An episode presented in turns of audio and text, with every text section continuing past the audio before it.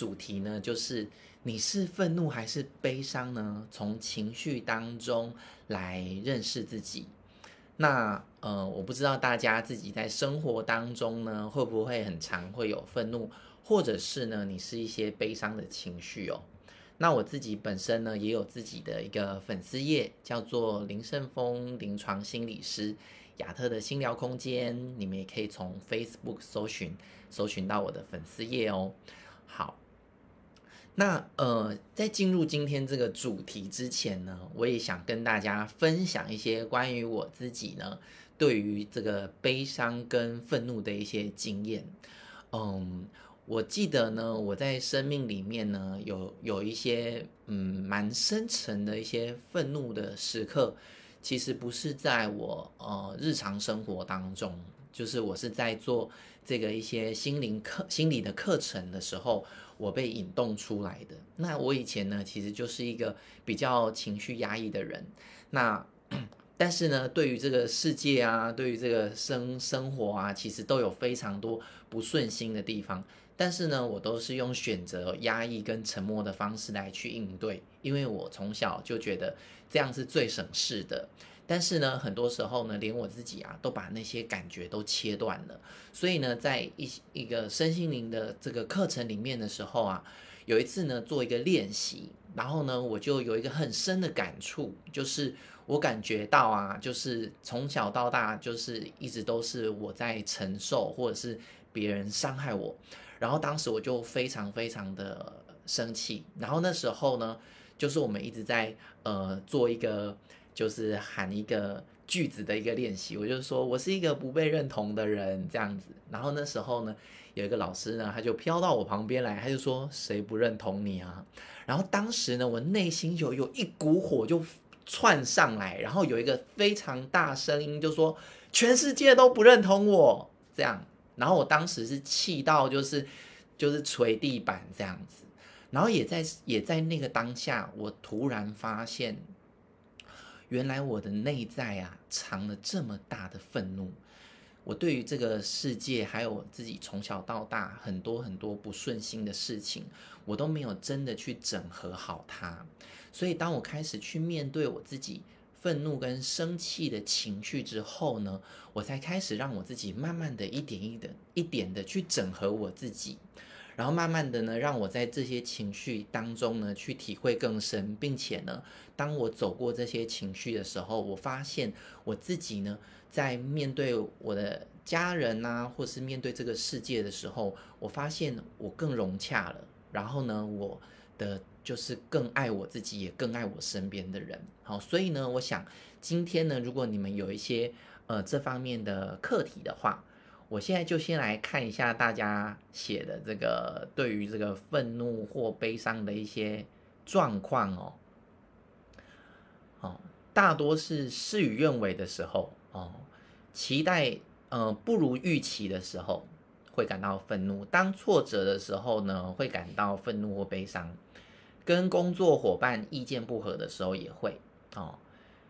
达不到自己想要的目标，或者是遇到一些问题不知道该怎么办的时候也会哦。面对不听话的家人、先生的时候特别容易。对，通常对于亲密关系的人，或是自己家庭里面的家庭成员哦，诶，特特别容易会有生气的情绪哦。有时候会有莫名的愤怒跟悲伤哦，哦，愤怒有时候是被误解。哦，而且是无能为力的感觉。愤怒通常是被误解，而且会有失落感。OK，好，所以啊，其实很重要的是，大家有没有听过一个词，就是呃，悲愤。哈，就是呢，你既悲伤又愤怒。所以今天呢，为什么把这两个？这个呃情绪的词呢，放在今天的主题一起来讲，其实呢，他们是有一些关联的。那在等会的过程里面呢，就会跟大家一点一点的讲到这样子哦。好，那我们就来看一下关于愤怒这件事情呢，通常会在什么样的状况下出现？我们来看一下哦。嗯、我大概就是归纳了几点，不过也不一定完全就是这几点，只是比较呃大类项的，可能会。比较容易引动愤怒的几个状况，第一个就是呢，你的自尊心受损了，可能有些人呢，就是讲了你一些你自己，你是个怎么样的人呐、然后你觉得非常不认同，或者是呢，就像刚才有人说被误解了，他觉得你怎样怎样，但是你就不觉得你是那样的人，好，所以造成你的自尊心受损。第二个部分呢，就是我们有时候啊，在抗拒别人给予自己的同情或亲密感的时候，也会有一些愤怒的感觉哦。好，那这个等一下我都会再更详细的做说明。第三个呢，也是刚才蛮多人说到的，一个人或者一些事情呢，违背了你自己的心愿，或是你原本想象的价值观，或者是你既有的原则的时候。你可你可能呢就会有一些愤怒的情况，那我想请就是在场的大家，可以先想一想哦，就是通常遇到这些事情，让你出现愤怒的感觉的时候，你都是怎么样去反应的？像我刚才有说嘛，在我自己过往的生命里面，我多半呢就是以生闷气、沉默或压抑自己来去处理。那我不知道在场的各位，你们是怎么样的方式呢？那可能有些人呢，就直接表达出来了嘛，就是呛对方啊，或者是直接把自己的不爽表达出来哦，或者是告诉别人你应该就是要怎么样怎么样做啊，哈，但是实际上我们就是还在那个愤怒的情绪里面，哦，压抑居多，或者是跟别人抱怨都是有可能的嘛。那我们就来详细的来看一下。第一个自尊心受损这个部分，我们可以怎么样来去探讨？那我们可以想一个自己的呃生命经验呐，自己对号入座一下。就你上一次，或者是你通常呢，如果有人说到你怎么样的时候啊，你就会有感受到你自尊心受损，而且你会有生气的感觉。大家可以自己想想，在过往的生命里面有哪些形容词在形容你的时候，会是你一个痛点。那像我自己，呃，我不记得我在上一场的直播有没有讲过。我以前呢，其实，呃，就是我自己是高敏感嘛，所以我其实呢，就是心思会比较细腻一点，感受性呢也会比别人多一点。所以呢，以前呢，人家就是说，诶，你怎么会这么敏感呐？的时候，其实我就非常的不爽，因为呢，我我觉得我不想要表现出我敏感的样子哦，因为我我觉得一个男生就不应该那么敏感咯，就是应该要很大辣辣的这样子啊，然后呢，看起来也比较阳刚一点这样子啊。但是呢，其实，在那个过程里面，仔细的去回想，仔细的去回想。其实是因为在我的心里的底层呢，我的敏感，因为从小是有被嘲笑或者是受伤的经验，所以当我呢触碰到那个特质，别人说我怎样怎样的时候，我因为联动到回忆起我，也许是我表意识有回忆起，或者是我在潜意识里面有触碰触碰到，但我可能自己也忘记了。但是总而言之呢，就是那个感觉令我自己非常的不舒服，所以呢，我就可能会用攻击别人的方式，或是反抗的方式来去互动。但是扪心自问，当我夜深人静，然后当我开始走入疗愈的时候，我就发现，对，在这个敏感的这样的一个过往的生命里面，我的确因为这个特质呢，受了一些伤。所以，当我没有真的去整合好那个伤，或真的蒙上眼睛不去看它的时候，那个愤怒的那个点，我永远都克服不过去。我我只能叫别人不要说我敏感，但是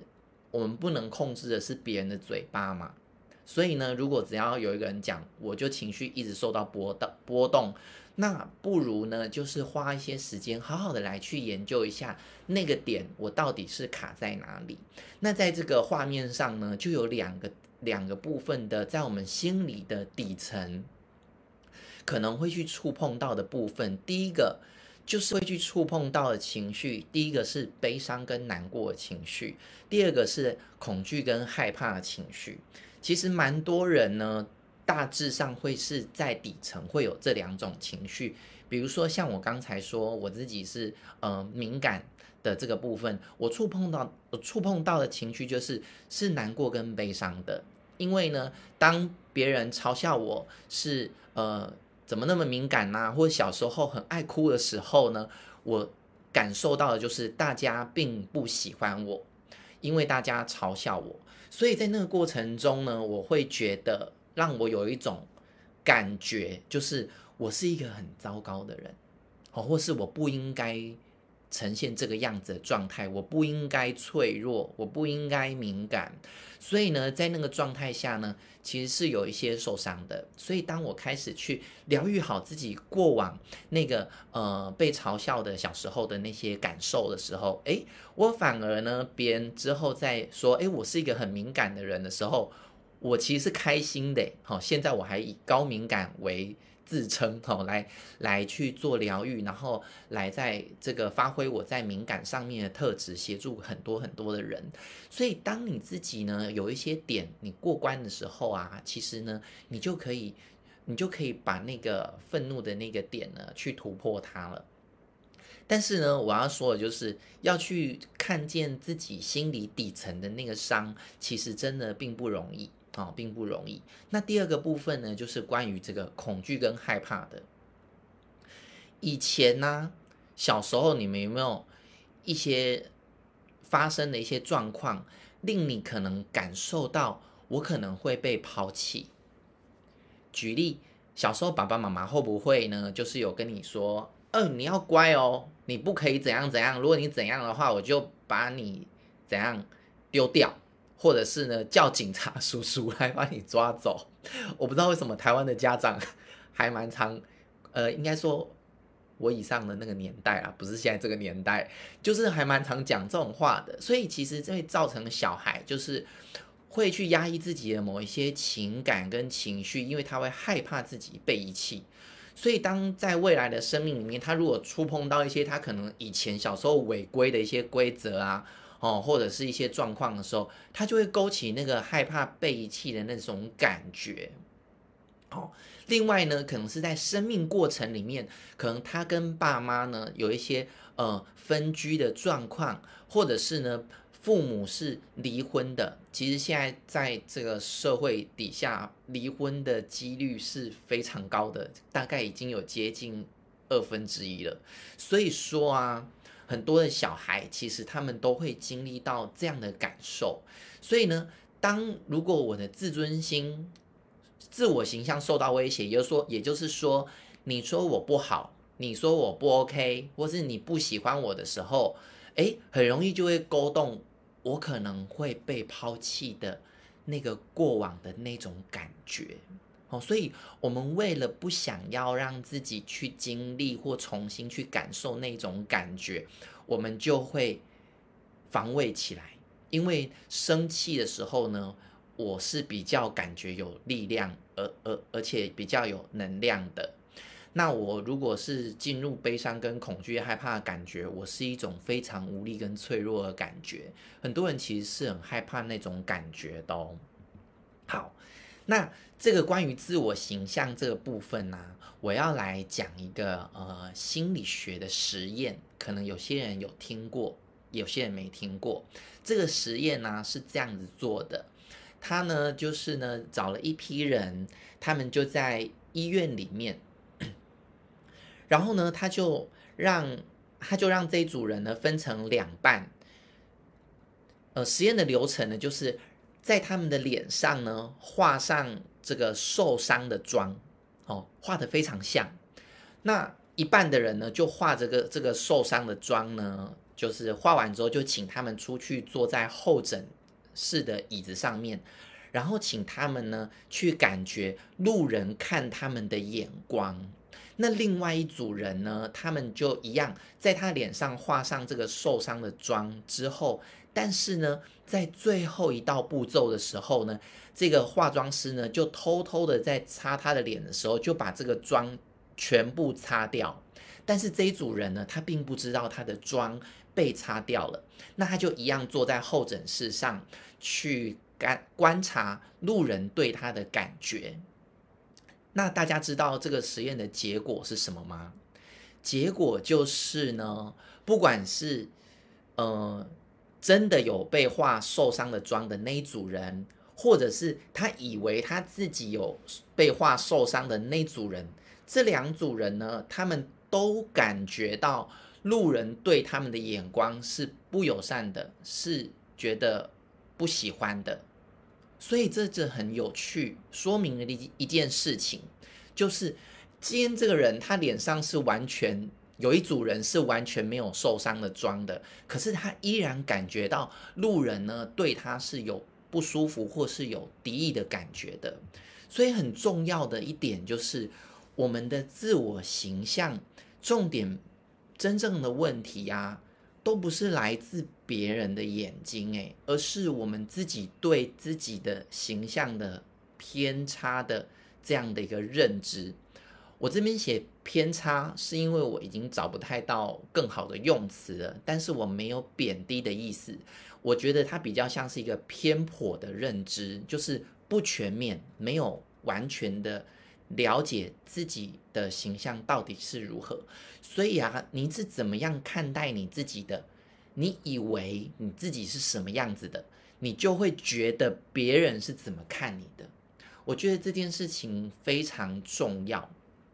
那当然，这个自我形象啊，它也涉及到了自尊、自尊这件事情喽。好，所以说，如果呢，你常常觉得别人都，呃，看你很。不 OK 哦，看你就是看不起你哦，或是对你很有敌意，那我想要请你要很深的问你自己，你真心的觉得你自己很棒吗？还是其实连你自己也都不太喜欢你自己呢？所以当别人讲讲中了，或是别人表现出来不喜欢你的态度的时候，其实你的愤怒。你只是在做防卫而已，其实他也只是刚刚好讲中了你心里面，其实你也不喜欢你自己，你也没有觉得你自己很 OK 的那个部分罢了。所以这个部分呢，真的需要我们很深的去面对我们自己哦。所以说啊，很多时候我们自己形塑出来的这个自我形象，其实并不是完整的自己耶。我在咨商的时候啊，也有遇到一些个案，他就说，其实我从小到大，我的成绩都非常好，我从来都是一直感觉自己是非常有自信的人，也都没有受过什么创伤。但是呢，我在工作的场合呢，就突然人际有一些问题的时候，我最近就突然变得非常的社交畏缩。而且突然感觉到非常的没有自信心，那他不懂为什么？因为探索过往的生命历程，完全没有一些受伤或者是会让自己信心掉下去的地方啊。那我自己的经验啊，抽丝剥茧之后，才理解说，其实他所塑造出来的自我形象呢，是在考试的那个区块。可是，也许他在人际关系的那个区块，他其实没有那么的有自信心，或者是没有那么的完整的被自己整合好。可是他从小到大可能都在学校生活，他一直以考试成绩的那个部分 来去当做完整的自己。那当他出了社会之后，遇到一些问题的时候，他才看到原来自己有其他的没有看见的面相是没有信心的。或者是不完整的，这时候呢，其实就是一个机会，回过头来呢，去整合好自己那个部分。那我想上次有听我讲直播的朋友就有讲过，对于一个自己完整的自己的基本假设是什么？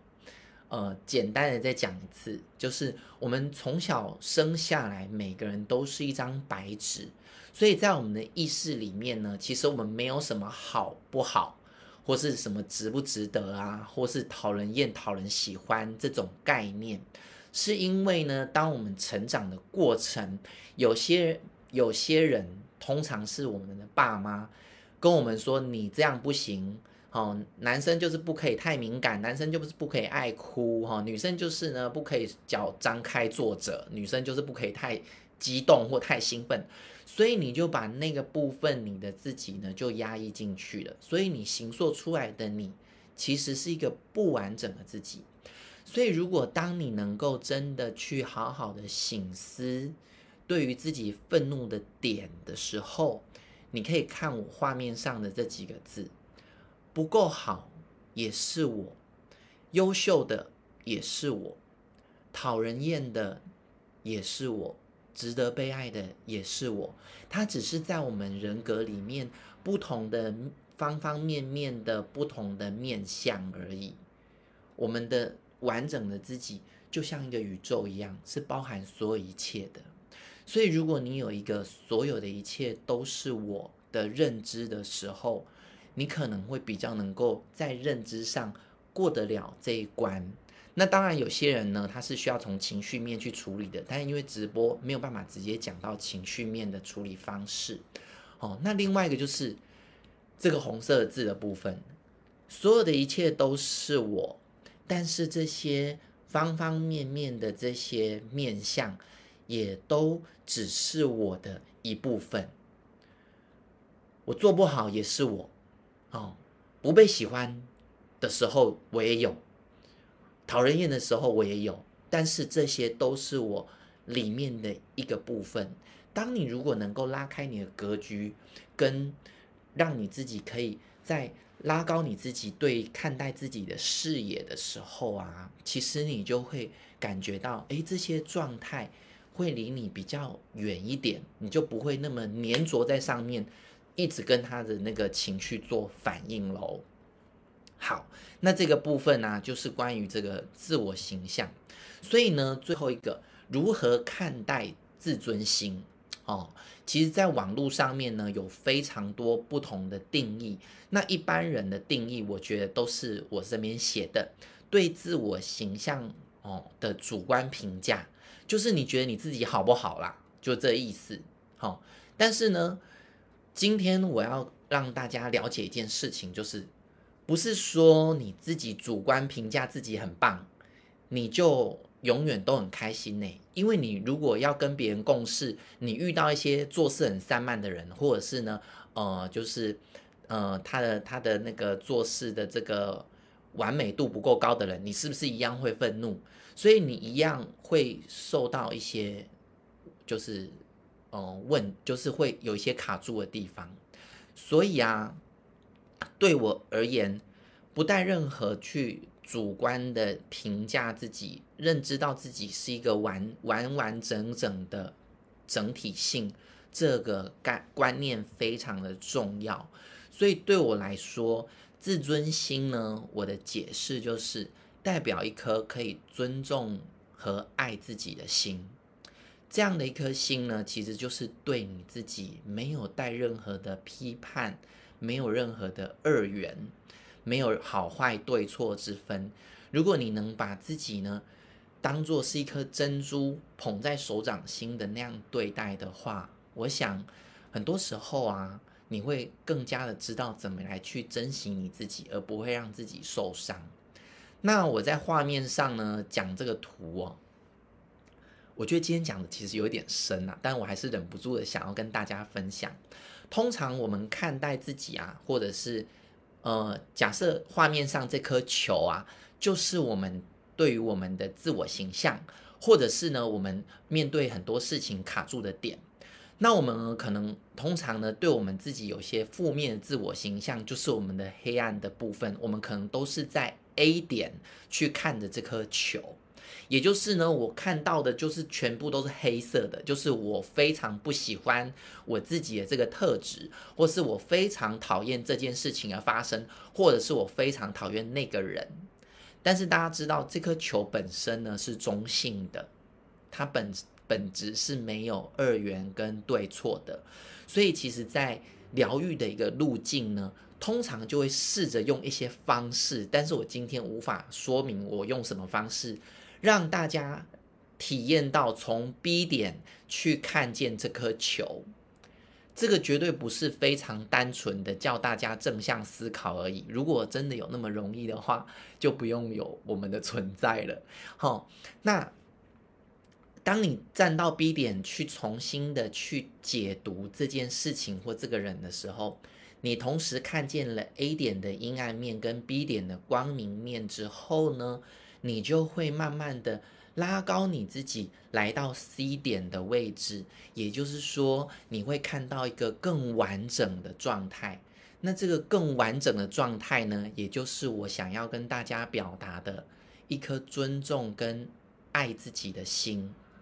那如果你只是停留在主观的评价里面呢，你只是在 A 点跟 B 点都不完整。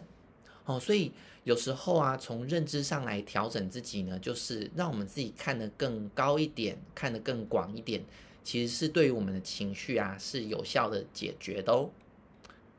会不会讲太深啊？好，不管了，反正呢，我已经讲完第一个。